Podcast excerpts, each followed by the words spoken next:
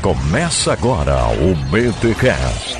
Teologia é nosso esporte. The first task of the interpreter is called exegesis. Exegesis? No, I said exegesis, man.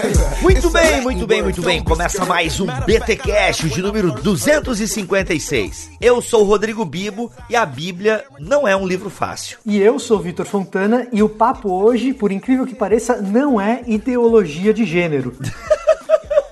E eu sou o Marcelo Cabral e como disse Shakespeare, até mesmo o diabo pode citar as escrituras para os seus propósitos. Olha, Aí, o cara chega citando Shakespeare já, velho. Olha, olha o nível da parada. A gente não pode trazer esses caras aqui, velho. mas eu sei a inspiração, Victor. Eu fui agora em Campinas, estive lá com o Marcelo, com o Ricardo, eu visitei a CEL, a comunidade lá de universitário. Mano, o pianista da comunidade é a cara do Joseph Fiennes. E o Joseph Fiennes interpretou Shakespeare in Love, cara. O Klaus, velho. Entendeu? Tá aí, Meu, ó. o, é- é- o- o Klaus é outro que podia aparecer no BTcast qualquer dia desses. Klaus é demais. Olha aí, então, o cara é a cara do Joseph Fiennes, mano, tá aí a inspiração. Gente, estamos aqui, ó, Victor Fontana e Marcelo Cabral da BC2 que você conhece. Estamos aqui para falar sobre a leitura da Bíblia. E gente, se preparem que vai começar uma nova série aqui no BT Cash, mas não cobrem a gente pelo próximo episódio, tá bom? Vai acontecer, mas a gente quer começar. O começo já é importante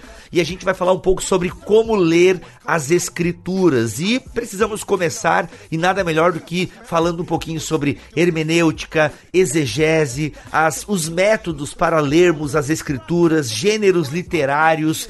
Tá aí a piadinha da entrada do Victor. Então, assim, gente, se preparem, se preparem, canetinha aí, caderninho de anotações e já coloca esse BTcast na fila porque você vai ouvir duas vezes, então trate de baixar aí este episódio. Você não sabe como baixar o BTcast? Gente, instala o aplicativo da Google. Vai lá na Play Store, digita Google Podcast. Baixa o aplicativo, procura por Bibotalk, inscreva-se e você vai ter aí um aplicativo no seu celular para ouvir podcast. Muito bom, levinho, tá aí a recomendação. Mas antes, já falei demais, vamos para os recados paroquiais.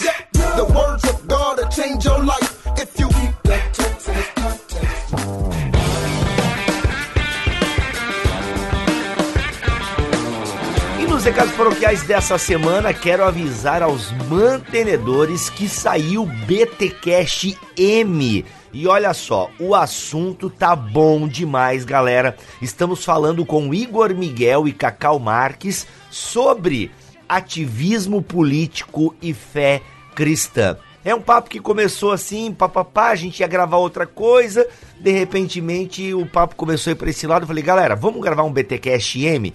Ah, mas Bibo, por que esse assunto só para os mantenedores? Galera, primeiro que a gente faz para os mantenedores, todo mês um podcast especial, exclusivo, tá? Geralmente com assuntos novos e às vezes ampliando assuntos de podcasts passados. Então, é um mimozinho que a gente dá para os mantenedores, aquelas pessoas que tiram do seu dinheiro suado para abençoar e sustentar esse ministério. E segundo que vocês sabem que política é um assunto muito quente e a gente preferiu então lançar para um público menor. E os mantenedores também são, é, são pessoas muito maduras, né? A gente não conhece toda a audiência do Bibotalk, então eu não posso dizer, nossa, é uma audiência madura.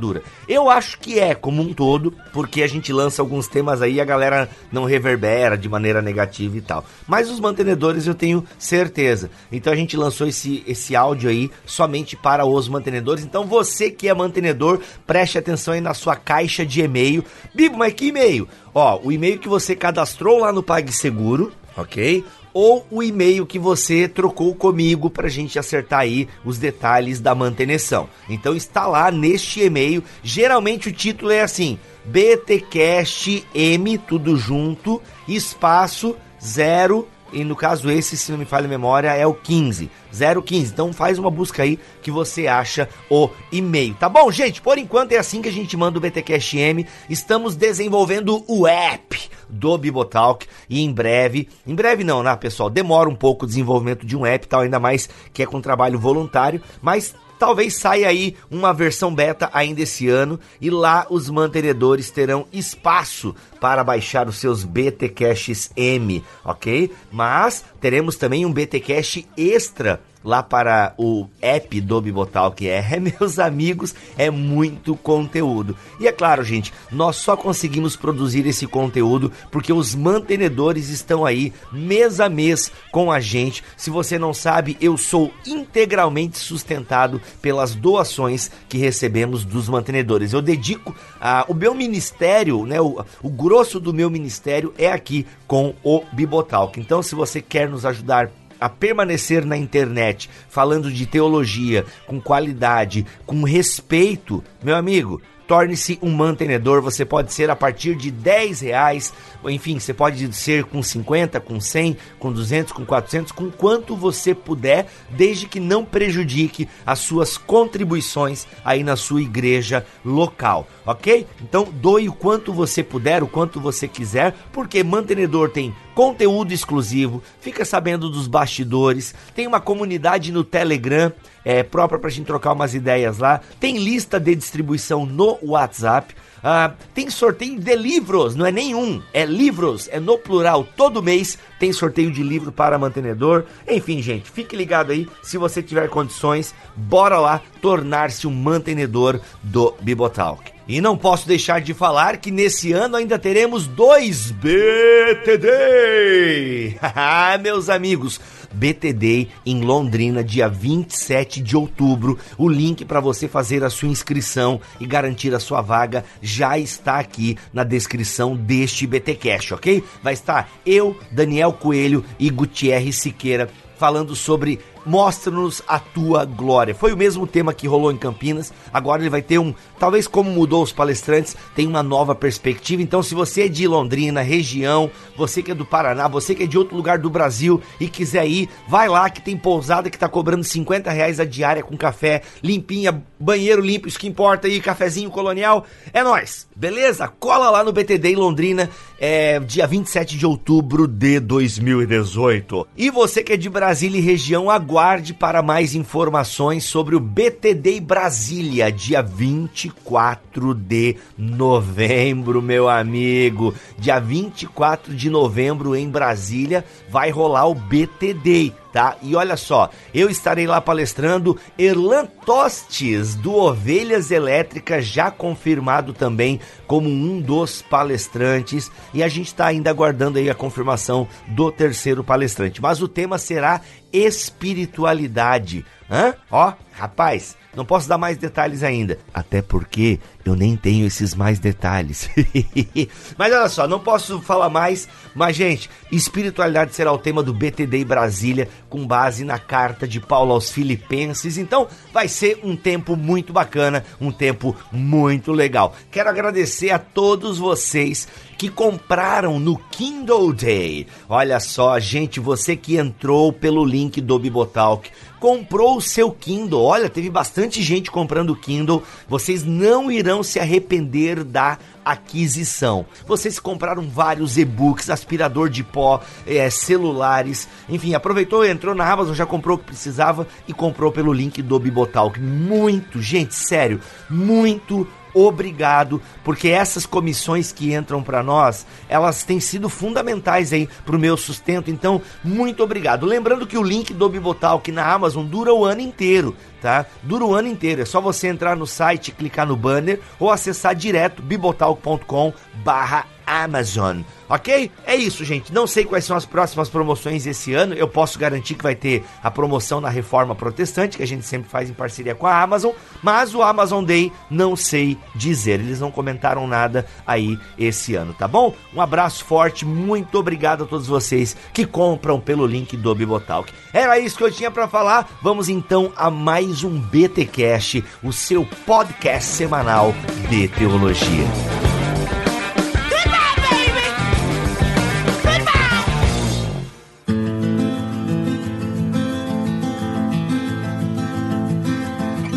Gente, eu falei na minha abertura que a Bíblia não é um livro fácil. A gente tem né, o maior best-seller de vendas, né? A Bíblia é um livro que, ah, sei lá, há dois, ou pelo menos 1.500 anos, vende muito, é muito distribuído e é entregue, né? A partir da reforma protestante, a gente tem o povo segurando a Bíblia na mão. Abre um parênteses. Eu sei que antes de Lutero a Bíblia também já, já tinha sido entregue ao povo, ok, gente? Mas em larga escala foi a partir da, da Revolução de Gutenberg, a, da Reforma Protestante, por aí vai. E esse livro é entregue na mão do povo e as pessoas leem a Bíblia. Agora, a Bíblia não é um livro fácil de se ler, pelo menos em algumas passagens. Todo leitor da Bíblia, em algum momento, ele se deparou com um texto em que ele falou: Caramba, irmão, que está acontecendo aqui? Todo leitor da Bíblia. E se você nunca teve esse espanto ao ler as Escrituras, então acorda. Você tá. Não, eu, eu tô ouvindo você falar aqui, Bibi, eu tô pensando, cara, eu sou muito burro. É, porque você ainda tem isso. Eu, de, eu devo ser muito burro. Que assim, eu não acredito em tipos de inteligência, acredito em tipos de burrice, já falei isso aqui outras vezes. Mas assim, a, a, eu, eu, eu não, sério, eu devo ser muito burro, porque eu não acho que a Bíblia é difícil em algumas passagens, não, que de vez em quando aparece uma passagem difícil. Todas as vezes que eu peguei, foi, ah, não, vou sentar para ler e dessa vez eu vou ler e entender esse negócio aqui. Cara, todas as vezes, muito rapidamente, eu me deparei com um trecho difícil, com um trecho que eu tive que, peraí, deixa eu parar e pensar, porque esse texto está exigindo de mim parar e pensar. Uhum. Nunca foi literatura fácil, nunca foi literatura tipo Harry Potter, entendeu? Assim, tem gente que acha Harry Potter difícil também, mas aí, aí é outra conversa. mas também tem uma outra questão interessante, porque mesmo textos que a gente acha que a gente entendeu, não, isso aqui é simples. Num belo dia, ou numa leitura própria, ou lendo outro livro, você vê que aquela interpretação que você achava que era evidente, simples, não tem nada a ver com o texto. Vocês já aconteceram isso com vocês também? Você tinha certeza que um determinado trecho se referia a alguma coisa, daí você descobre que não, que a sua interpretação estava problemática ou falha. Direto, direto. Exemplo clássico disso é o famoso tudo posso naquele que me fortalece, né? Uhum, uhum. Caminhoneiros adoram. É. é. Então, então, pois é, cara. Assim, coitados dos caminhoneiros, né? Não sei se coitado, fizeram uma greve aí pra. Mas enfim. é, é... Não, é normal. É normal ter essas. Tem algumas interpretações clássicas. O próprio Salmo 23, né? Quando a gente estuda um pouco melhor ele, o Senhor é meu pastor e nada me faltará, ganha outra cor né? Que, se vocês me ajudem, eu acho até o projeto Sola, quando canta, captou melhor a essência né, do que é o, o, Salmo 23 ali. Eu não posso falar mal do Projeto Sola, porque o Guilherme é pastor lá da minha igreja, então... Ah, é ok. não posso mais falar mal dele. Ó, vai cair no Fuxico Gospel essa intriga aí, hein? não, mas é assim, gente, o, o fato é o seguinte, a gente percebe então que há uma complexidade no texto bíblico e tem várias coisas que a gente acha que entende e não entende. A gente já fez aqui vários programas de textos fora do contexto, seria legal você procurar aí, né? Jesus como a rosa de Saron, por exemplo, né? Um erro clássico e tal. Então é fato. Por quê? Porque a primeira aproximação que a pessoa faz das escrituras é ler ela de maneira literal. Vocês concordam? É a primeira, quando a gente chega no cristianismo, né, entregam uma Bíblia na nossa mão, a gente procura ler. E aqui eu já contei essa história, mas quero vou relembrar e refrescar ela aqui para os novos ouvintes. Mas eu, quando eu estava lendo Números ou Levíticos, se não me falha a memória, lá dizia que o sacerdote não pode ter nenhum defeito para se aproximar de Deus e tal. Inclusive falava defeito nos olhos, né? E cara, uhum. e mano, e eu, né, vesgo, e aí sabia que eu era um, né, que eu era uma nação de sacerdote por causa de Pedro e tal, né? Do apóstolo Pedro. E eu, caramba. Ixi, vai misturando as paradas. Tudo, mano. Aí eu falei, caramba, eu não posso, eu não posso me aproximar de Deus porque eu sou vesgo e tal. Caraca. Coisa que você fala. Hum, na epidemia de panças indigestas. Na academia de danças indígenas. Então, cara, pra vocês verem a loucura do que é ler de maneira literal o texto bíblico, mas vocês concordam que, que essa é uma primeira aproximação que a gente tem, assim, da, da, das escrituras? Só um ponto aqui: o nosso contato com qualquer tipo de leitura, ou qualquer tipo de mídia, qualquer artefato cultural, nosso primeiro encontro sempre vai ser a gente carregando aquilo que o John Walton chama do nosso próprio rio cultural. Então, a gente abre um livro, eu leio o jornal, ligo a TV, ligo o rádio, eu tenho as minhas, meu vocabulário, a minha língua, os usos e costumes da minha sociedade, da minha cidade, da minha família. É com essa bagagem que eu vou interagir com qualquer objeto, inclusive com a Bíblia. Então o que acontece, assim, só para pegar, a primeira coisa que a gente traz para interpretação de texto nossa é a gente mesmo, Bibo. Esse é o problema. Na verdade, assim, se a gente for falar em linguagem um pouquinho mais uh, sofisticada, aí o Marcelo me corrija porque ele é formado em filosofia, não eu, mas é o, a velha questão da separação entre o sujeito e o objeto, que a gente acha que consegue fazer e no fundo, no fundo, a gente não consegue fazer. Então, a Bíblia é o objeto, nós somos o sujeito e a gente acha que a gente vai interpretar aquele texto como se fosse, é, como se a gente tivesse separado dele e na verdade, esse lance de, por exemplo, você interpretar literalmente, que a primeira coisa que você faz é interpretar literalmente, muito provavelmente é uma bagagem que você já traz da, da sua cultura de te dizer assim: quando você lê um texto, você precisa interpretá-lo literalmente. Em outros tipos de cultura, talvez a primeira coisa que a pessoa carregue seja outra, é, outro viés, percebe? Então, no fundo, no fundo, a primeira coisa que a gente carrega para o texto bíblico quando a gente começa a interpretá-lo é a gente mesmo com a nossa história de vida, com as pessoas que deram a nossa formação cultural, com as pessoas que eh, deram para a gente hierarquia de valores e princípios morais. O Norman Gottwald, ele é um intérprete importante do Antigo Testamento no século XX, com quem eu tenho uma miríade de discordâncias, mas é, uma coisa ele acerta, ele elenca 18 fatores de formação na experiência que influenciam a maneira como a gente interpreta a Bíblia. Então a gente tem a nossa própria experiência de vida e o Gottwald cita 18 fatores, eu não vou ler todos aqui, mas a gente carrega para o texto bíblico uh, o nosso sexo, se a gente é homem se a gente é mulher, se a gente carrega a nossa etnia, a gente carrega para o texto a nossa classe social, a gente eh, carrega para o texto as nossas prioridades comunitárias, ou seja, como que as pessoas recebem diferentes tipos de informação na nossa comunidade, se isso é mais aceito, se é menos aceito, né? as nossas crises da vida, as nossas influências familiares, tudo isso a gente carrega para o texto, a hora que a gente vai interpretar. E são essas coisas que vão determinar se a primeira leitura que eu vou fazer é, é uma leitura mais, é, digamos, como você citou, literal, ou de repente buscando mais as entrelinhas. Não sei se você já se deparou com gente assim, Bibo. O ouvinte certamente já teve experiência com gente assim. Pessoa que está sempre buscando uma teoria da conspiração por trás do texto. Oh. Pessoa que está sempre procurando o texto por trás do texto. Às vezes a primeira leitura do cara é essa, e não a interpretação literal que você está buscando, tá, tá ligado? O cara cresceu de repente num ambiente muito esotérico, e aí ele cresce num ambiente esotérico demais, quando ele se converte e vai ler a Bíblia, ele carrega isso. Uhum. E aí a interpretação dele não vai ser nada literal, vai ser super alegórica. Então varia aí um pouco de pessoa para pessoa isso. Um ponto importante é que, talvez nas últimas décadas, é que, tanto na parte da interpretação bíblica, como na parte da filosofia em geral, foi que esse tema de que toda vez que nós vamos ler algum texto ou interagir com algum tipo de artefato cultural, a gente carrega toda essa nossa própria bagagem, como o Victor bem elencou, né? O problema é que um dos resultados dessa, por assim dizer, ou descoberta ou consciência, foi que muitas pessoas acham então que não dá pra gente interpretar o texto de verdade tudo que a gente vai fazer quando a gente lê um texto bíblico ou lê qualquer artefato cultural é ler a gente mesmo. A gente vai ver um espelho lá. E uma das, das coisas importantes para a gente dizer é que não é esse o caso também, né?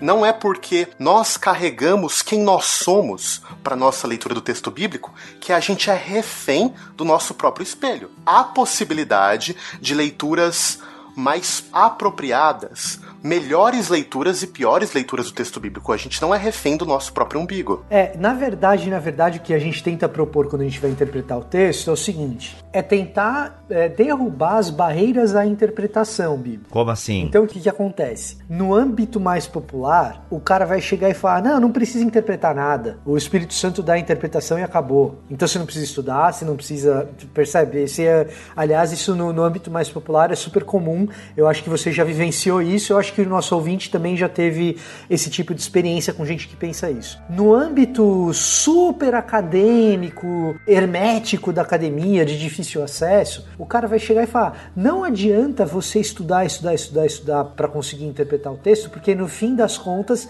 você não consegue se separar do objeto certo? E a sua interpretação sempre será subjetiva.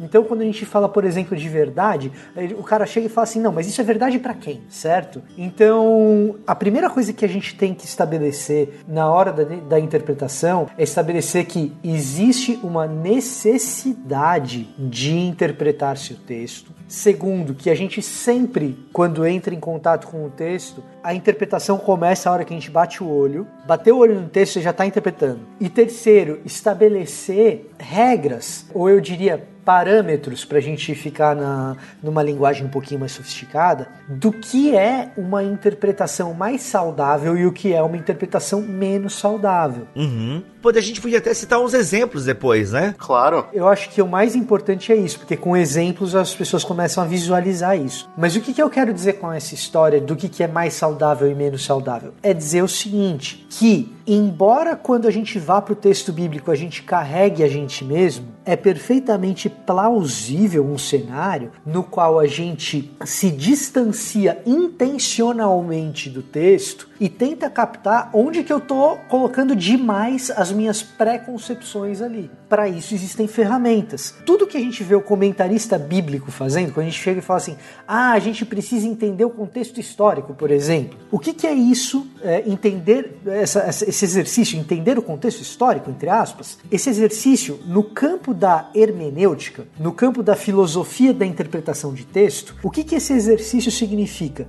Entender o contexto histórico é eu me desaproximar de mim mesmo e me aproximar do contexto de quem viveu aquele texto lá no tempo histórico que aquele texto foi escrito, ou né, que aquele texto foi lido pela primeira vez. Então o exercício é sempre esse. O exercício de interpretação bíblica, todo esse bafafá filosófico que a gente está aqui falando, super abstrato, difícil, vamos trazer isso para a Terra? Todo exercício de interpretação bíblica é um exercício no qual eu deixo de pensar que esse texto foi escrito diretamente para mim e que na verdade aquele texto eu me distancio de mim mesmo para tentar entender o que aquele texto significou para quem escreveu e para quem ouviu aquele texto pela primeira vez. O resto é nota de rodapé em cima desse exercício, mas esse é o exercício principal. Hum, na epidemia de panças indigestas. Na Academia de Danças Indígenas.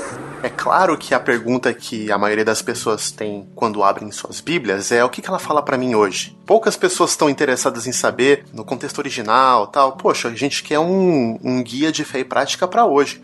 Mas o fundamental que o Victor está trazendo é o seguinte: que se a gente pular essa primeira etapa, a etapa de perguntar o que, que o texto significou quando ele foi escrito, é provável que a gente vai ter uma base muito fraca para entender o que esse texto pode nos dizer hoje. É, e a gente tem que reconhecer que a maioria das pessoas faz isso, porque essa ideia de você ter uma preocupação, essa, fazer essa pergunta para o texto: ah, o que esse texto significou para o Teófilo, digamos assim, né? O, o, o destinatário de, de, Lucas, entende? Ah, o que, que essa carta significou para o povo é, de Éfeso? Isso é muito difícil, já pressupõe que o cara pelo menos frequenta uma escola dominical. Porque vou dizer, cara, quem frequenta escola dominical tem um pouco essa noção. Porque eu tô falando a partir das revistinhas da escola. Do... Revistinha, gente, não usei no, no sentido depreciativo, mas da revista e da lição da escola dominical da Assembleia. Porque eu lembro que na época da Assembleia já se, eu tinha já um pouco essa ideia, assim. Era raso, né? Mas já levantava. Agora, como a maioria não frequenta a escola dominical, comparando em termos de Assembleia de Deus, geralmente é isso. Não, a Bíblia foi escrita por Deus para mim, né? Para o seu povo, para a sua igreja, e eu preciso ler e aplicá-la na minha vida. Então, e é um sentimento honesto e verdadeiro da maioria das pessoas. Só que a gente acaba tendo alguns excessos, né? E algumas práticas perigosas com base em textos bíblicos. E isso não é uma maldição, usando aqui entre aspas, né?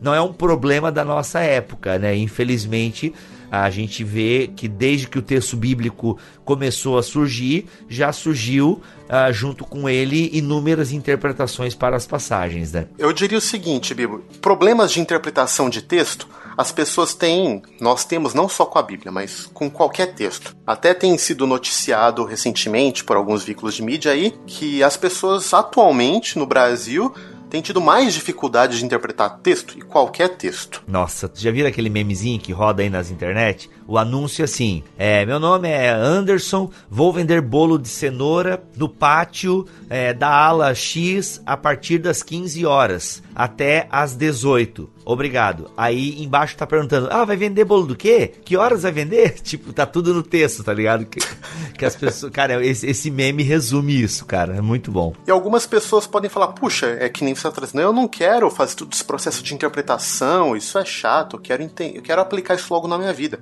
Mas, Bibo, uma das coisas que nos faz seres humanos é a capacidade de interpretar. Quando a gente acorda, a gente está interpretando, a gente está interpretando as intenções das pessoas à nossa volta, a gente está interpretando o céu, se vai chover ou não, a gente está interpretando nós mesmos, nossos pensamentos. Então, quando a gente fala que é necessário um exercício de interpretação bíblica, isso não é nenhum peso desumano, mas pelo contrário, é chamado para a gente praticar aquilo que nos faz humano, que é dar sentido para as coisas, é procurar sentido nas coisas. Exatamente. Quando o Marcelo fala que quando a gente acorda, a gente interpreta, isso daí é muito visível em coisas que a gente faz automaticamente, a gente não para para pensar no significado daquilo. Ah, vai começar o papo de filósofo, abstração, loucura, precisa fumar um baseado para entrar nessas. Não, ó, presta atenção no que eu vou falar. Não precisa de baseado para entender o que eu vou dizer, cara. Quando você acorda, alguém determinou que você precisa acordar num determinado horário. Você faz um cálculo para você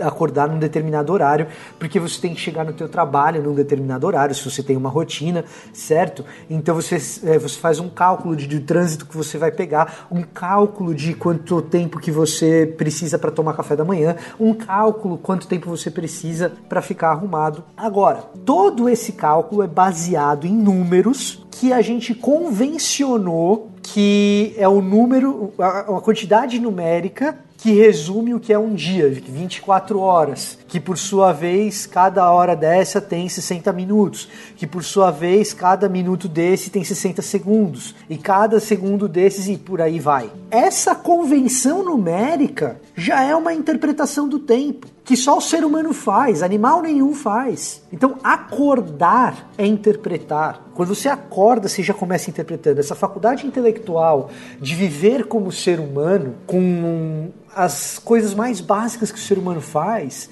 já envolve interpretação, já envolve elaboração cognitiva que nenhum outro ser é capaz de fazer. E, em última análise, abrir mão de interpretar é abrir mão de ser ser humano e, portanto, é abrir mão do dom divino que Deus deu da gente ser criado à imagem e semelhança dele. Em outras palavras, abrir mão da interpretação é uma afronta direta à criação de Deus. Então, quem acredita em um Deus criador e abre mão da interpretação está cometendo pecado.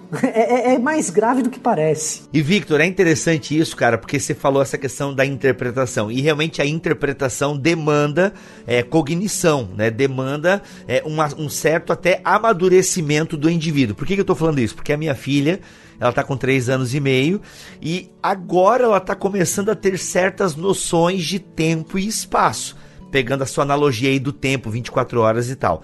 Mas ela ainda não sabe o que, que é sexta-feira, né? Ela sabe que sexta-feira é o nome que se dá pro dia que ela pode levar brinquedo pra escola. Então ela já tem muita noção. Já tem muita noção, mas ela não sabe então quando. Então ela já interpretou. Isso, mas. Você percebeu? Isso já é interpretação. Então, ela, mas olha, daí vai vindo os níveis, né? Aí agora ela falou esse, agora ela falou no almoço agora, alguns minutos atrás. Ah, papai, a gente viu ano passado esse filme, né? E tipo, a gente viu ontem, sabe? Tipo, ou ontem, ontem, não lembro agora.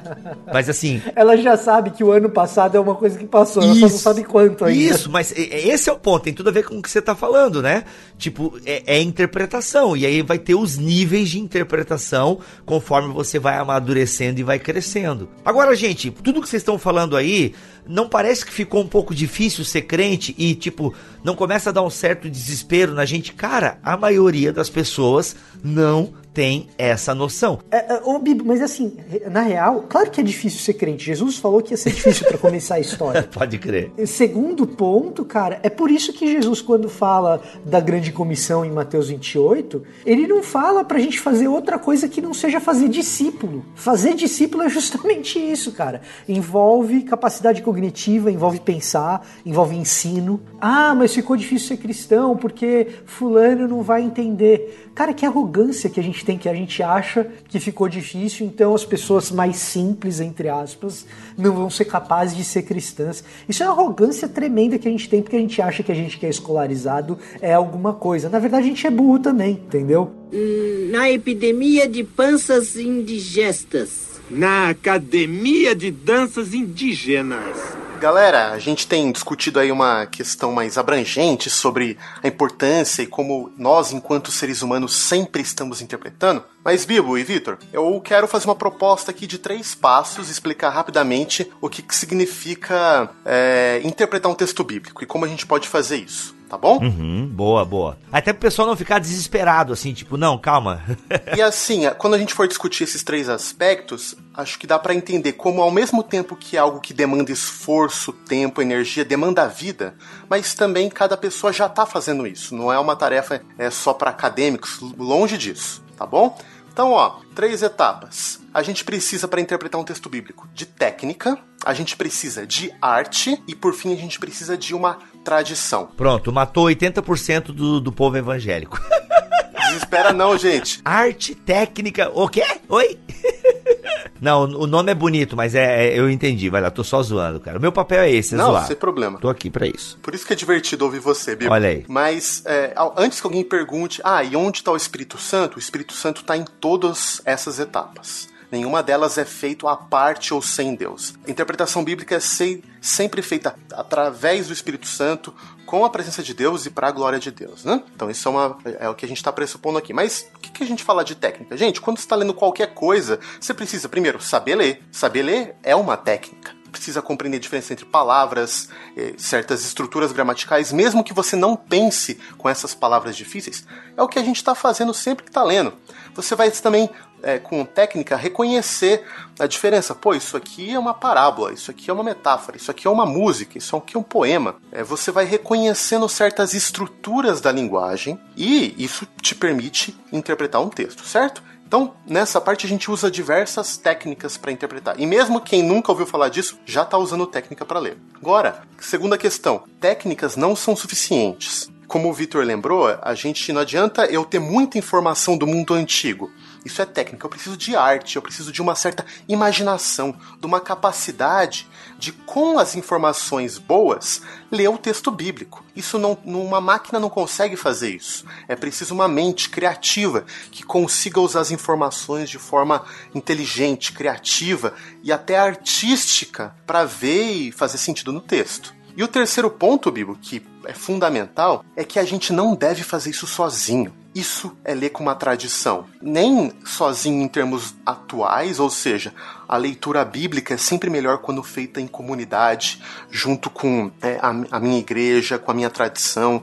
Então eu, eu tô lá nos domingos ouvindo a pregação de um pastor, eu sento com amigos para estudar a Bíblia, e ao mesmo tempo lendo junto com a tradição inteira da igreja, com toda a riqueza e beleza de interpretação que os grandes nomes aí da história da igreja legaram pra gente de sermões, estudos bíblicos, interpretação bíblica, e a gente se apropria disso também na nossa própria interpretação. Essa até tá no livro, essa parte tua que você falou aí, né? Sim, é, isso aí não é uma invenção minha, né? Isso é, é, é a forma como a gente pode organizar, talvez, as três vias hermenêuticas, por assim dizer. É até uma dica que eu acho, assim, é, dessas dicas que tu falou, eu acho que a mais fácil das pessoas pegarem, Marcelo, de primeira, é a questão da tradição. A gente sempre fala isso aqui no BTcast. Quando se ouve uma coisa muito diferente, cara, muito diferente, é bom averiguar, porque às vezes o muito diferente pode ser um grande erro, né? Pode ser um erro muito grande, porque nós temos uma nuvem de testemunhas. A gente tem uma história, né, de, de interpretação.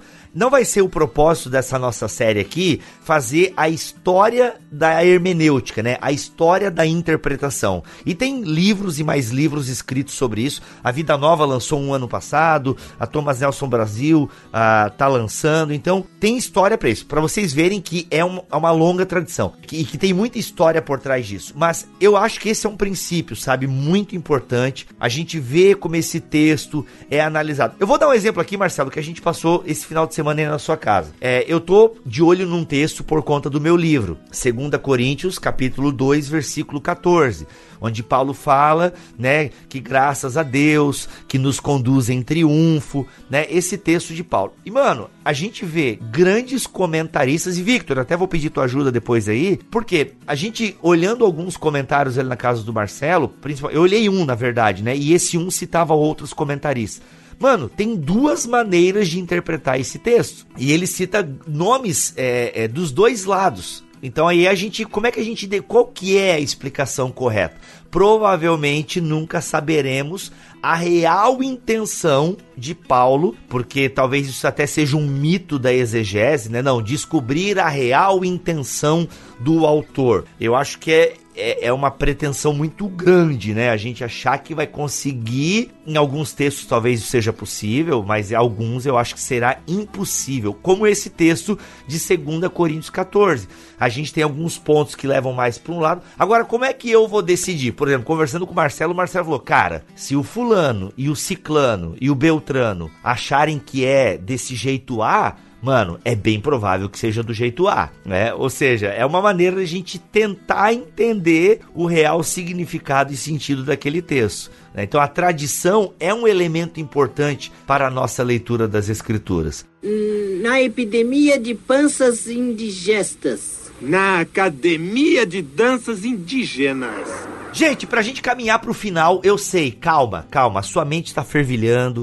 uh, tem muita coisa que você quer perguntar. Eu sei que você gostaria agora de levantar a sua mão e perguntar: Ô Marcelo, ô Victor, Entendeu? Eu sei, eu sei, gente, calma. Esse é o efeito BTcast em você. Se acostume. Em todos os nossos podcasts, você tem aquela vontade de querer interagir com a gente, aquela vontade de querer falar, de dizer que a gente tá errado ou de dizer que a gente tá certo. E mas me explica isso aqui. Eu sei, galera. Eu sei. Vamos com calma. Você pode usar os comentários para fazer isso ou depois a gente vai dar uma outra ferramenta para você também poder tirar as suas dúvidas. E olha só, a gente tá usando aqui como base, né? Tem outras bases, mas a gente usou aqui como base desse papo.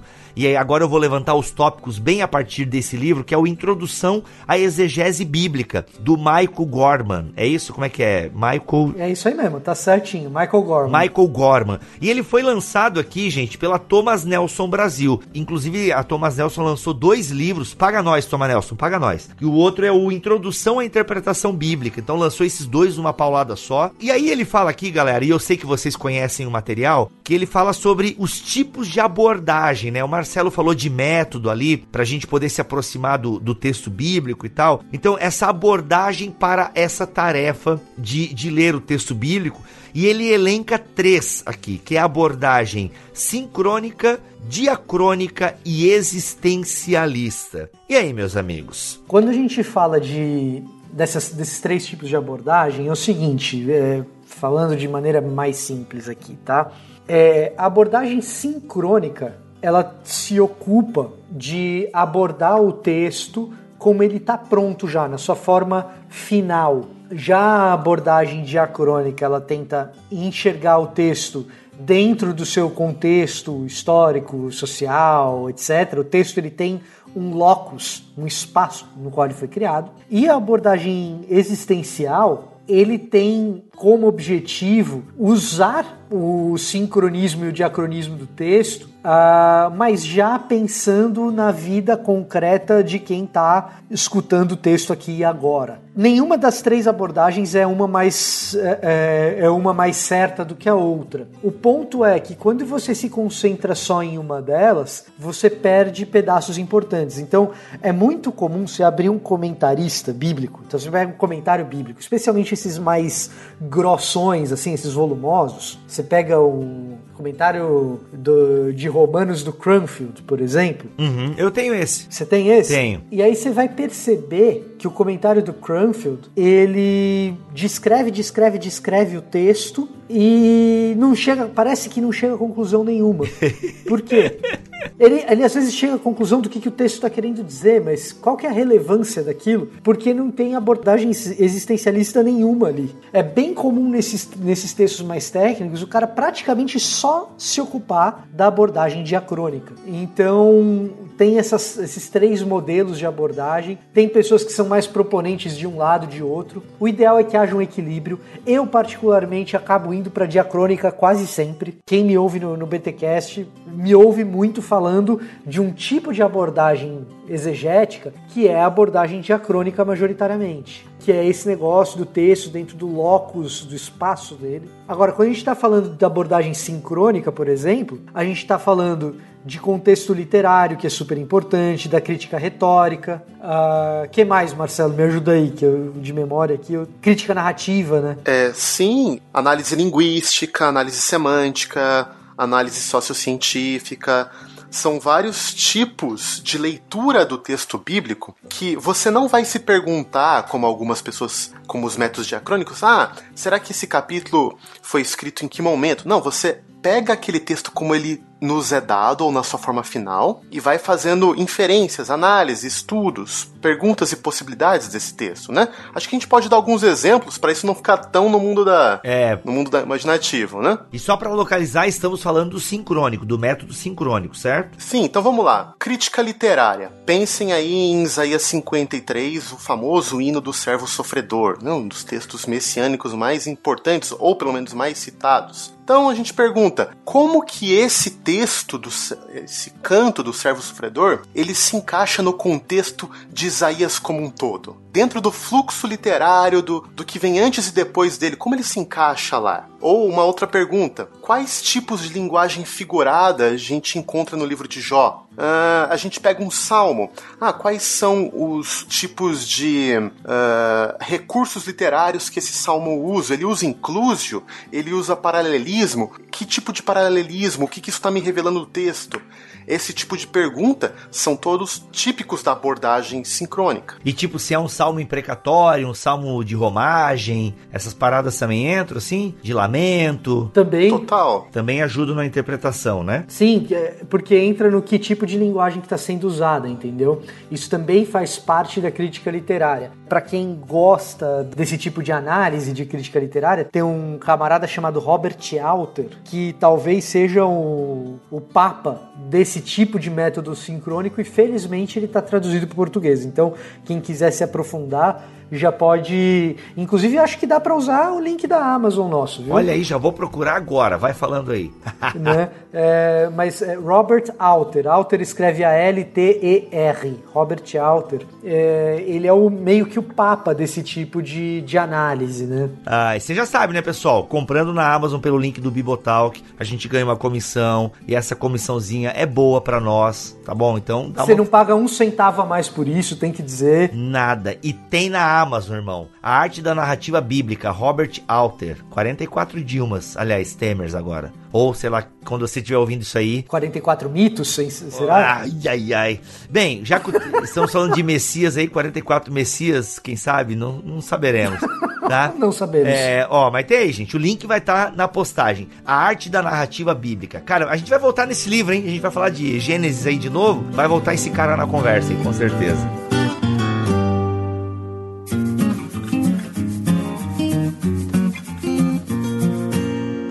Então, quando a gente fala de, de análise literária, a gente está falando de uma abordagem sincrônica, porque a gente pega o texto final, certo?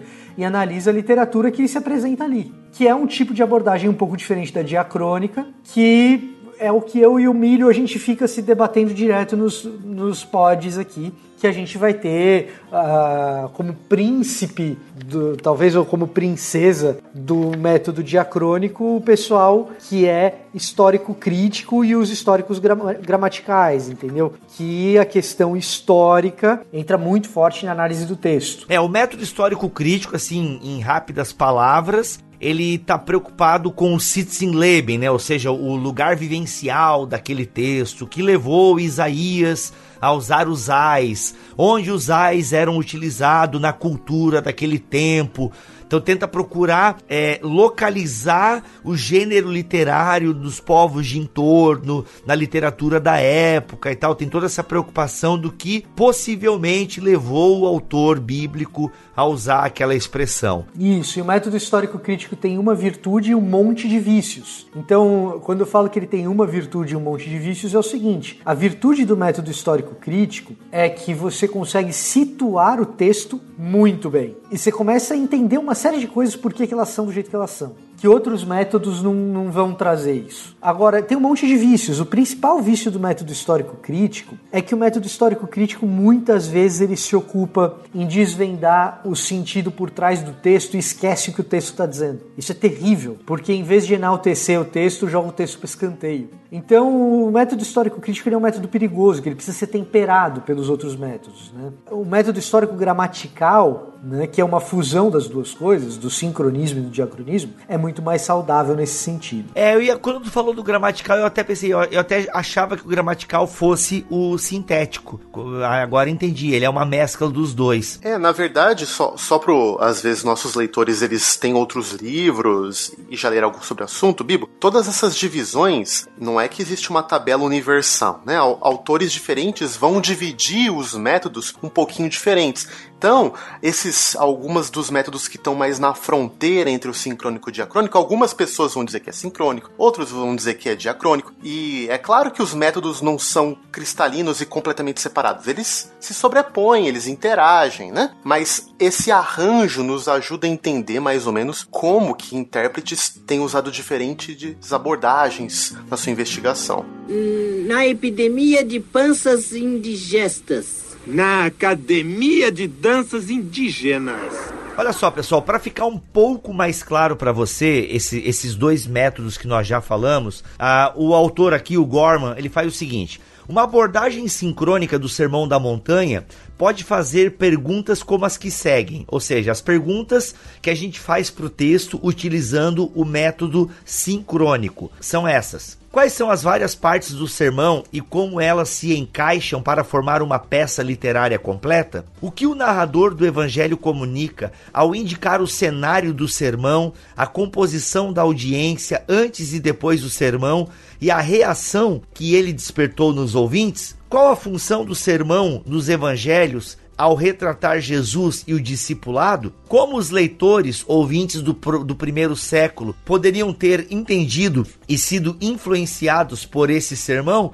Ó, já percebo que essa última pergunta aqui do sincrônico, ele já dá uma namorada, parece assim no meu ponto de vista, com o diacrônico, né? Ou eu tô lendo muito errado, mas enfim. Mas sempre, mas sempre vai ter esse namoro. É, né? Sempre vai ter esse namoro. Não tem como fazer método sincrônico puro. O que, que eu quero dizer com não tem como você fazer método sincrônico puro? Ah, não, eu vou pegar o texto final e vou ficar só com o texto final. Só que a hora que você vai chegar e falar assim, ah, mas eu quero ver como esse texto ele se encaixa literariamente, que eu estou trabalhando com o texto final. Aí você tem que estudar literariamente como na época os autores se comportavam. Olha aí. Certo? Certo. E aí você vai para o Citizenleben, Isso. você vai para a situação histórica do texto de novo. Então, não existe método sincrônico puro, puro no sentido de uh, sem se contaminar por, por nada que seja diacrônico. E da mesma forma, e da mesma forma, não existe método diacrônico puro também, porque assim, o método diacrônico, ele se preocupa, por exemplo, em buscar as origens do texto, como o texto era antes do texto texto ser o que ele é. Então, por exemplo, a gente sabe que vários textos vieram de histórias de oralidade, certo? Então você teve oralidade, transmissão oral antes do texto virar o que ele é. Você nunca vai ter acesso a como isso foi dito oralmente, originalmente.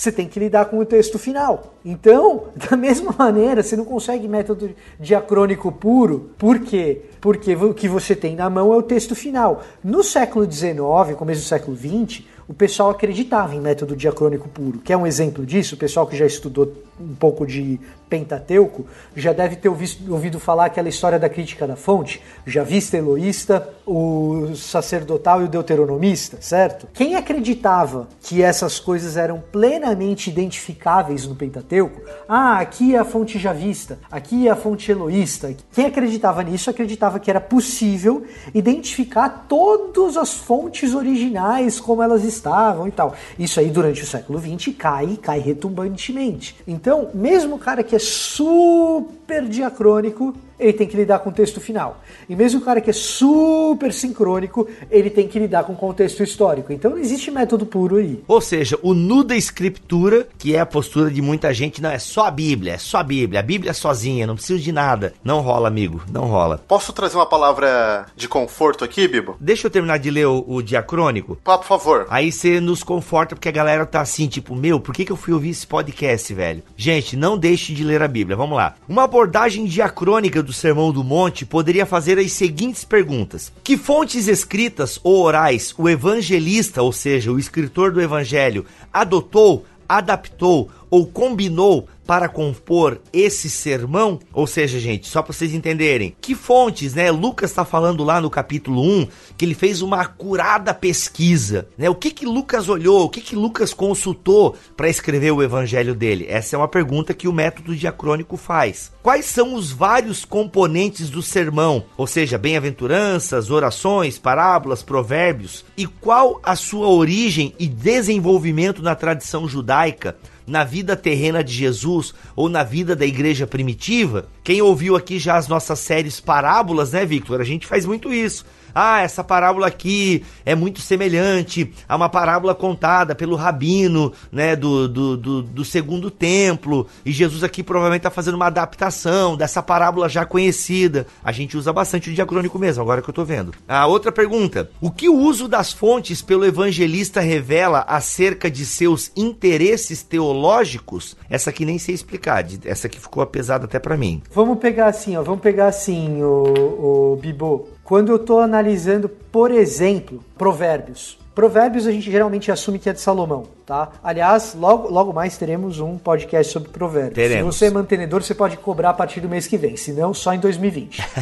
é... Só quando vier o Hexa. é, exato, é, é 2022, com otimismo. Mas assim, você pega o livro de provérbios, você pega o livro de provérbios, a gente assume que provérbios são de Salomão, mas o próprio livro de provérbios mostra que tem outros autores ali jogando, ou seja, tem fontes diversas dentro do mesmo livro. E aí quando você consegue identificar, e em provérbios isso é identificável. Essas fontes diversas, você começa a perceber que existem interesses teológicos diversos dentro do próprio livro de Provérbios que o editor final juntou com um determinado interesse. Então, você fazer esse exercício intelectual, qual que é o interesse do editor final?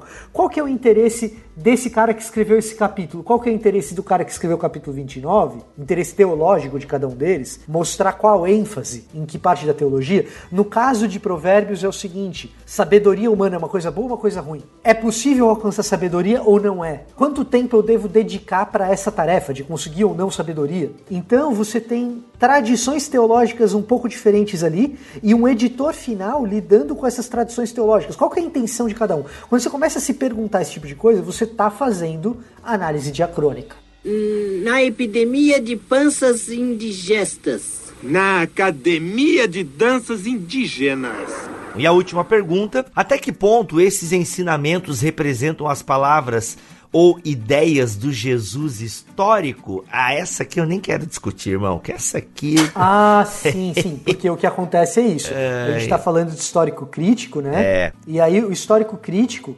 diferentemente de mim e do Milho, né, a gente usa ferramentas do histórico crítico isso. ao nosso interesse, para o nosso interesse evangélico, evangelical. Mas o método histórico crítico, ele é muito muito baseado dentro dos caras mais liberais dentro da exegese, tá entendendo? Então, uma boa parte do método histórico crítico se presta a saber qual que é a história, entre aspas, de verdade por trás do texto, que esse é um interesse que eu e o Milho, por exemplo, não temos, mas uma galera do histórico crítico tem. A ipsíssima vox, né, essa preocupação que o Jeremias tem, né? Isso aqui, é, sem dúvida, saiu da boca de Jesus.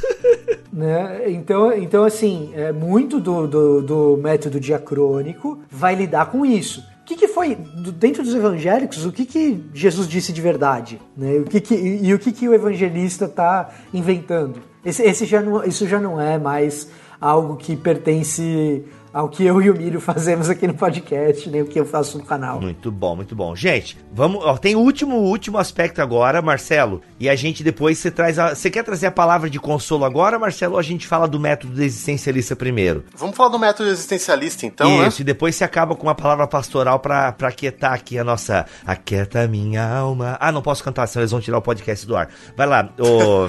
Vai lá, Marcelo. Método existencialista. Olha só que interessante. O Michael Gorman, ele fala uma coisa que acho que vem ao caso aqui. Ele diz assim: Textos poderosos têm a habilidade de criar um mundo alternativo e convidar o leitor a fazer parte de tal mundo. É, embora essa frase possa parecer meio mítica, assim, para livros tipo Senhor dos Anéis, que ele fala o seguinte: livros com uma proposta religiosa falam sobre transcendência, sobre o sentido da vida, o que vai acontecer depois que a gente morrer, como é o caso da Bíblia, como é o caso das Escrituras, que narram os grandes atos de Deus para redimir sua criação, não está simplesmente contando uma história que a gente consegue é, ler como algo completamente alienado a gente. É uma história que do começo ao fim convida a gente a se juntar a ela. Não tem como você ser indiferente à Bíblia. Não tem como você ler e, e não pensar, você vai ter que o texto convoca você a responder aquilo. Ou você vai tornar parte daquilo, ou você vai rejeitar aquilo. Não tem como você ignorar, certo? Ah, as abordagens existencialistas, elas levam isso muito a sério. E tem duas correntes principais, Bibo. Aquela chamada da fé ou consentimento e a famosa abordagem da suspeita. Então, as abordagens existencialistas do consentimento da fé, elas abraçam a escritura como palavra revelada de Deus. Abraçam aquilo como algo que Deus está revelando para a gente, para o seu povo, e nos convidando a confiar nessa palavra. É claro que isso vai gerar várias perguntas, que isso a gente precisaria de mais tempo para discutir, mas de um jeito ou de outro, as, as vários métodos existencialistas da fé e do consentimento é um approach que eu confio na Bíblia. Eu quero ouvir, eu quero me render àquilo. Se a Bíblia me confronta, eu vou procurar me transformar para me conformar a essa palavra. Já a abordagem da suspeita, ela vai dizer o seguinte: bom, a Bíblia é um livro muito importante, sem dúvida, mas é um livro que tem sido usado historicamente para fazer também todo tipo de mal. Então eu não posso ler esse livro simplesmente me rendendo a ele. Eu tenho que ter um distanciamento crítico e saber que ele também é fruto de um certo contexto. Vou dar um exemplo aqui de algumas abordagens militantes. Um contexto, por exemplo, patriarcal, um contexto machista, etc. Então, tem textos que eu não devo me render a eles, mas que eu tenho que criticar. E é uma abordagem que muitas pessoas têm utilizado para diferentes fins ideológicos. Né? Mas o que é interessante é que todas essas formas de ler a Bíblia, de um jeito ou de outro, ela está sendo relevante para sua existência.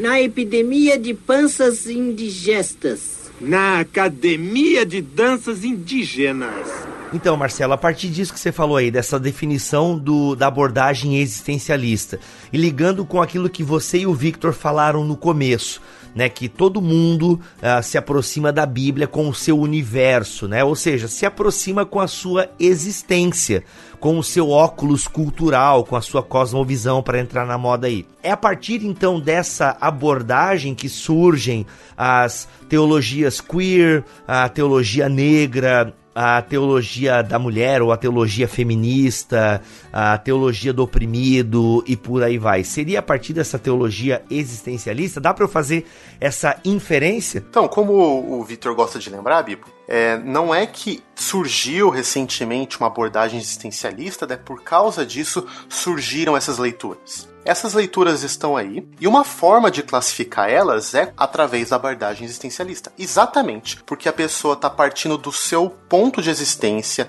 do seu lugar no mundo, da forma como ela enxerga a sua própria identidade, ela traz isso para ler a Bíblia. Ela vai falar mais ou menos o seguinte: ó, já que todo mundo mesmo leva a sua bagagem para ler a Bíblia, eu vou ter isso bem claro e vou pegar isso como um recurso importante para interpretar as escrituras, certo? Agora, quais são um dos problemas disso? Um possível problema é o que as pessoas chamam aí de liberdade hermenêutica, ou seja, ah, eu posso ler as escrituras de acordo com o meu ponto de vista. Muitas vezes as pessoas acabam plasmando a Bíblia com o seu próprio modo de ver o mundo. Então acabam forçando certas leituras para que a Bíblia encaixe com a sua ideologia ou visão de mundo particular. Esse é um problema. Isso não quer dizer que certas perspectivas podem nos ajudar a enxergar certos textos bíblicos. Claro que podem. Mas a gente precisa fazer isso sempre com muito cuidado e com a preocupação primeira, de novo, o que que esse texto, dentro das informações que a gente tem hoje, dizia no mundo e no lugar que ele foi escrito. É esse é o nosso ponto de partida. Depois disso, o nosso lugar existencial pode ajudar.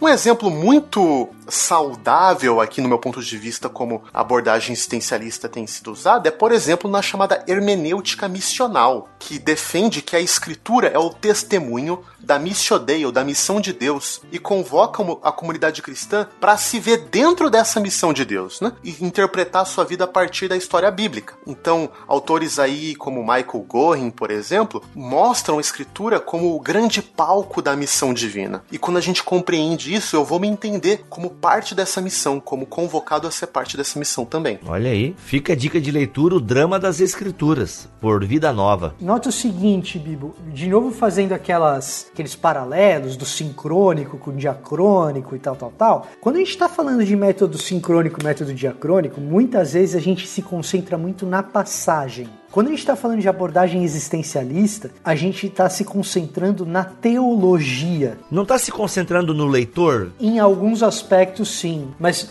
Preste atenção no que a hermenêutica missional faz. Ela se concentra no leitor, mas a hermenêutica missional é o seguinte: ela faz o seguinte, ela olha para o texto como um todo, e a partir dessa visão de todo que você adquiriu do texto, aí você parte para a interpretação da passagem. E aí depois você tem um movimento de volta que é o seguinte: como aquela passagem informa o comportamento do leitor à luz daquele todo inicial. A hermenêutica missional faz isso. Ela chega e ela diz o seguinte: ela faz uma afirmação. A Bíblia é uma narrativa da história missional de Deus. Essa é uma afirmação do todo, a respeito do todo. A partir dessa afirmação do todo, eu começo a enxergar passagens e, à luz do que essa passagem diz à luz do todo, aí sim eu aplico na vida é, presente da comunidade cristã. Mas ela, a abordagem existencial, ela olha muito mais para esse todo, ou para a teologia das passagens, como a teologia das passagens dialoga com a teologia do livro como um todo, como a teologia do, do livro de Apocalipse se encaixa na teologia do cânon, é,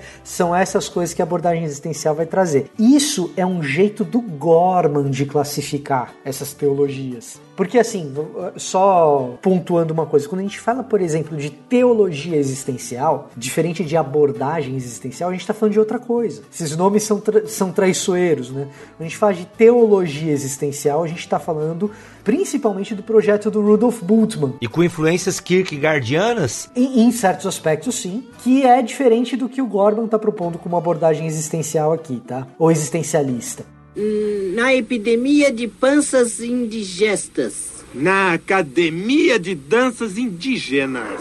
Pra gente encerrar esse papo aqui, encerrar esse papo, não um assunto. Marcelo, vamos fazer, vamos pegar um texto bíblico e fazer assim de maneira superficial, eu diria, tá? Mas eu acho que pelo menos para poder exemplificar para o nosso ouvinte essas abordagens que nós trouxemos aqui. Lembrando que a gente trouxe as abordagens sincrônica, diacrônica e acabamos de falar da existencialista.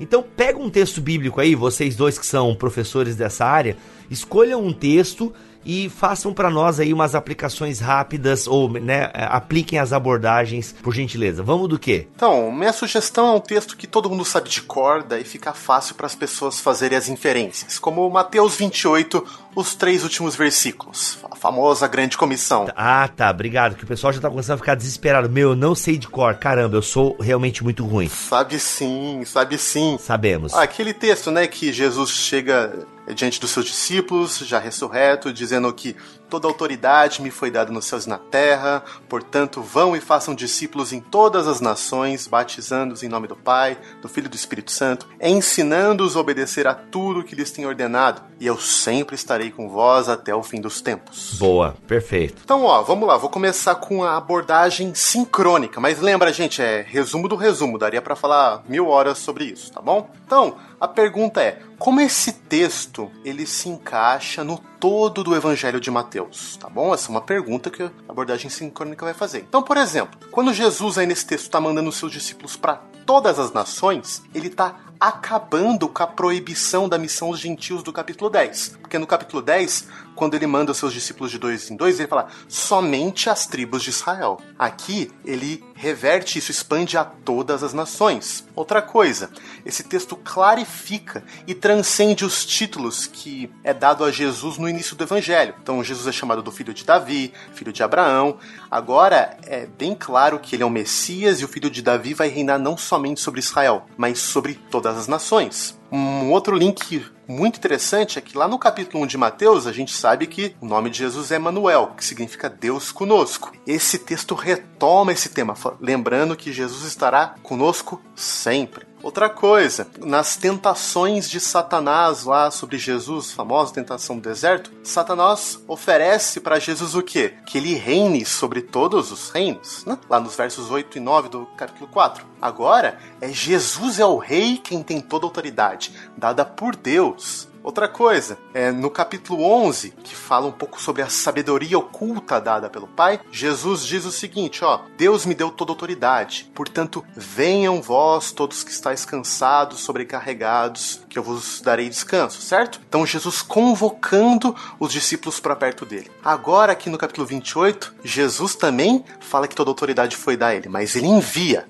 Agora vocês vão. Vocês que vieram até mim encontraram descanso, agora eu vos envio para que vocês levem essa paz, esse shalom, esse descanso a todas as nações certo? Então, são só algumas das inferências que um, uma abordagem sincrônica vai permitir a gente fazer desse texto. Bom, é, partindo para diacrônica, então, vamos fazer isso? Vamos fazer essa brincadeira? Boa, vai lá. Então, quando eu olho um texto desse e eu vou fazer é, análise diacrônica do texto, a primeiríssima coisa que o cara vai fazer é, e precisa de um pouquinho de técnica para fazer isso é a chamada crítica textual. O que é a crítica textual? É o seguinte: a gente sabe que esse texto não é o autógrafo, não é o texto que Mateus escreveu. O texto que está nas nossas mãos veio de cópias posteriores a Mateus. Beleza? Beleza. Até aí tá todo mundo me acompanhando? Uhum. Beleza. O que a crítica textual vai fazer? Vai pegar todas as cópias e vai ver as diferenças entre elas e vai falar assim: esse manuscrito aqui é melhor, esse manuscrito aqui não é tão bom,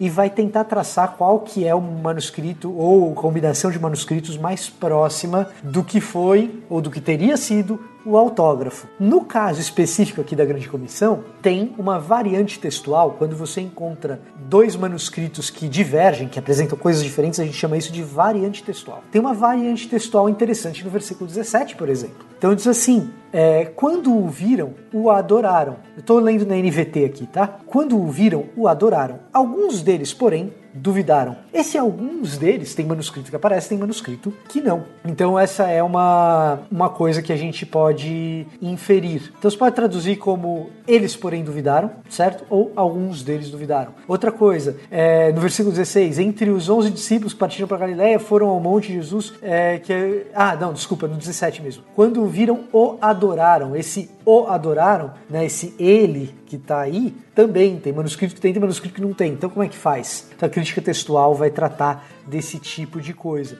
Outra passagem, outro momento que isso aparece é o no versículo 19, portanto vão e façam discípulos de todas as nações, né? Esse portanto aí, ele também aparece em alguns manuscritos, em outros é, manuscritos não. Então assim, são algumas coisas que a gente pensa e tem que trabalhar. Outra coisa que a gente tem que pensar é na análise lexical e gramatical, análise sintática. Então, a sintaxe dos termos ela é importante. No caso da grande comissão tem uma uma parte aí que é clássica, que o pessoal da análise sintática é, vai trabalhar, que é o seguinte: o, portanto, ide e fazei discípulos, ou vão e façam discípulos, o vão aí, o ide, não está no imperativo originalmente, isso é um particípio. O imperativo está em fazer discípulos, percebe? E o que, que isso significa no grego? Historicamente, no grego, qual que é a significância disso? No lugar do grego, no lugar histórico do grego koiné ou do grego ático, uh, lá no, no primeiro século, qual que é a importância disso? A importância disso é saber que o que é central nessa frase não é o ir, mas é o fazer discípulos. O ir gramaticalmente pega emprestado o imperativo que ele não tem do fazer discípulos. E depois você tem outros particípios que eles são particípios modais, eles dizem, tá, fazer discípulos é importante. Como que eu faço? É, batizando em nome do Pai, do Filho e do Espírito Santo, ensinando a obedecer todas as ordens que Jesus deu. Então, essa é outra etapa do método diacrônico, que é essa etapa sintática, que a gente fala ah, histórico-gramatical.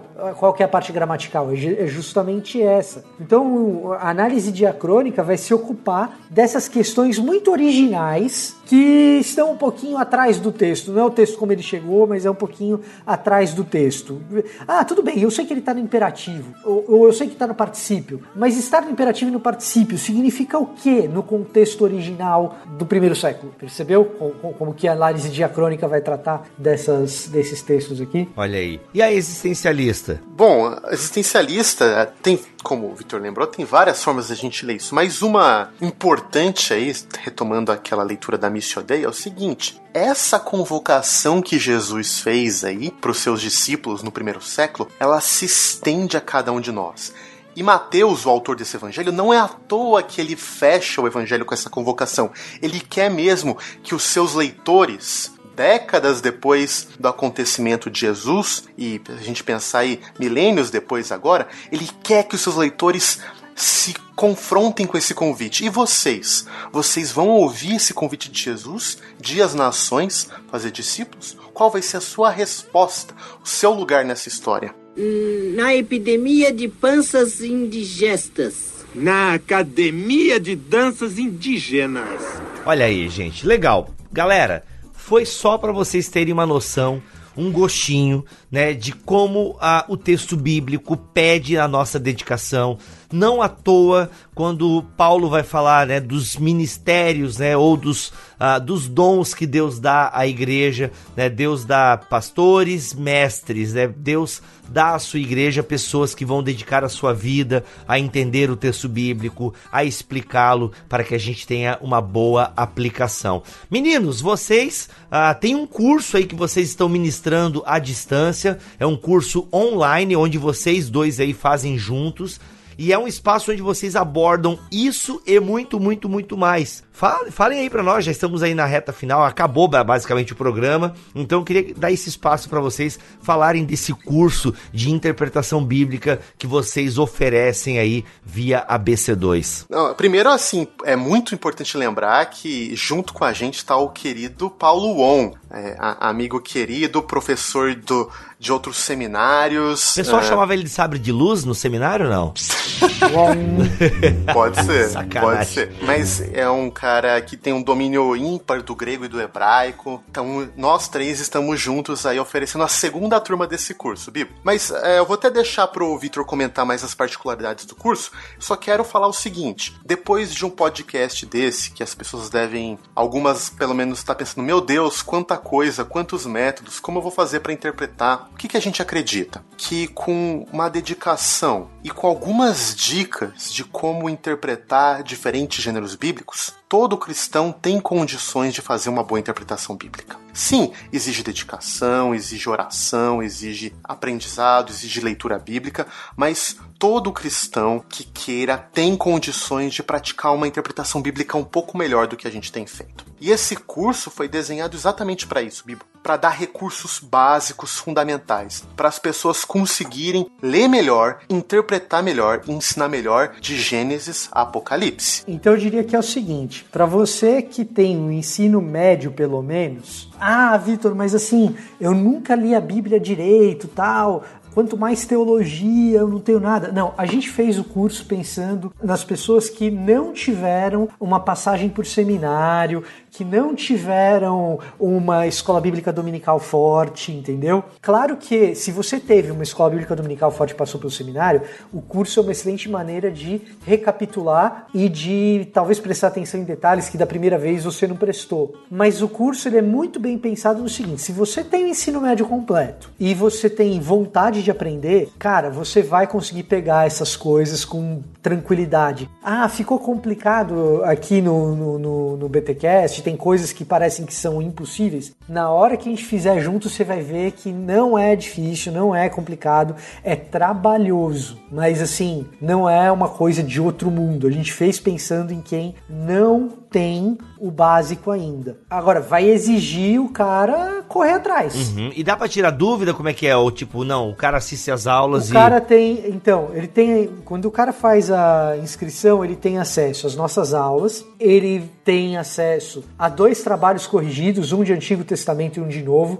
Eu corrijo de Antigo Testamento, o Marcelo corrige o de Novo. Ó. Ele tem acesso a tirar dúvidas por meio da plataforma, per- por chat, é, por chat online, né, por mensagem né, na plataforma. E tem também ah, Hangouts, em que a gente tira dúvidas é, num, num Hangout, num espaço tipo de YouTube. Ali na hora, o cara traz a dúvida, a gente tenta resolver as dúvidas da melhor maneira possível. Da hora. É um curso extremamente concentrado é, em desvendar as peculiaridades de cada gênero literário dentro da Bíblia e auxilia muito se você fizer o curso acompanhado da leitura de um desses três livros, quatro livros na verdade. O mais simples, o Entendes o que Lês, se você quiser acompanhar a leitura do Entendes o que Lês enquanto faz o nosso curso, ajuda muito. Ou você pode escolher um desses três, que são três mais ah, abrangentes, que é a Introdução à Interpretação Bíblica que nós comentamos aqui no podcast já, do Craig Blomberg, do William Klein e do Robert Hubbard Jr.,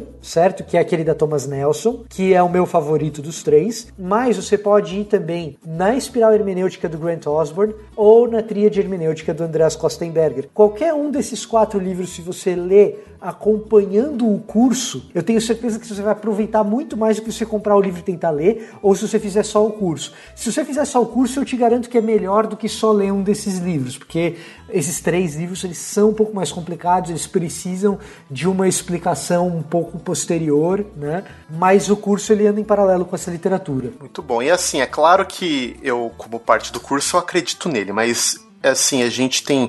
A gente procurou emendas de cursos do mundo inteiro, de seminários do mundo inteiro, para montar a emenda desse curso. Então, cada semana, cada aula foi pensada com muito cuidado. A gente traz em todas as aulas muitos exemplos bíblicos. Então, nenhuma aula é somente a teoria, a gente vai aplicando métodos de interpretação em vários textos bíblicos. Além disso, cara, a gente está trazendo alguns métodos e abordagens aí que eu acho que são praticamente nenhum seminário no Brasil tem trabalhado, com análise narrativa para ler os evangelhos, análise epistolar para ler as cartas. Né? O Vitor deu uma aula fenomenal sobre profetas, salmos, a Torá. Então, cara, o curso sim tá muito bom, muito bom mesmo. Eu acho que é um a gente fez com muito carinho, querendo enriquecer a igreja brasileira com a possibilidade das pessoas lerem, interpretarem e ensinarem a Bíblia melhor. Exatamente. Lembrando assim que são três tradições diferentes dentro do mesmo curso. Isso é uma coisa importante dizer, porque eu tô na Trinity, que é um seminário evangelical norte-americano, conservador. Assim, a gente pesquisou em outros seminários também o conteúdo, mas a nossa escola, a minha Trinity International University, que é um seminário evangelical pré-milenista, tipicamente norte-americano. O Marcelo está numa linha mais reformada no Calvin Theological Seminary. E o Paulo é, veio do seminário de Edimburgo, na Escócia, que é ainda uma outra linha, um pouco mais próxima da tradição anglicana. Ou seja, é, a gente está tentando pegar o que existe de melhor nessas tradições para poder adaptar à realidade heterogênea do público brasileiro. Porque a gente não quer imputar a nossa teologia sobre a cabeça do cara, mas dar ferramentas para que dentro da tradição dele ele consiga fazer uma interpretação que faça mais sentido. Muito bom, muito bom. Gente, o link para o curso com mais informações e tal, você encontra aqui na descrição nesse episódio.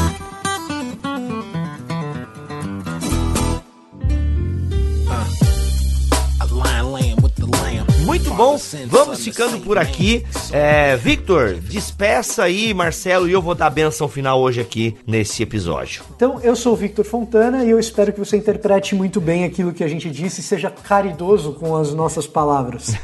muito bom. Eu sou Marcelo Cabral e para mim é um privilégio ter dois amigos tão inteligentes como o Vitor e o Bibo. Olha só, obrigado, eu vou aceitar, vou aceitar. Gente, que a graça do Senhor Jesus Cristo, o amor de Deus e a comunhão com o Espírito Santo, o melhor exegeta de todos, ele seja com todos vocês para sempre. Amém? Amém. Amém. E vamos ler a Bíblia.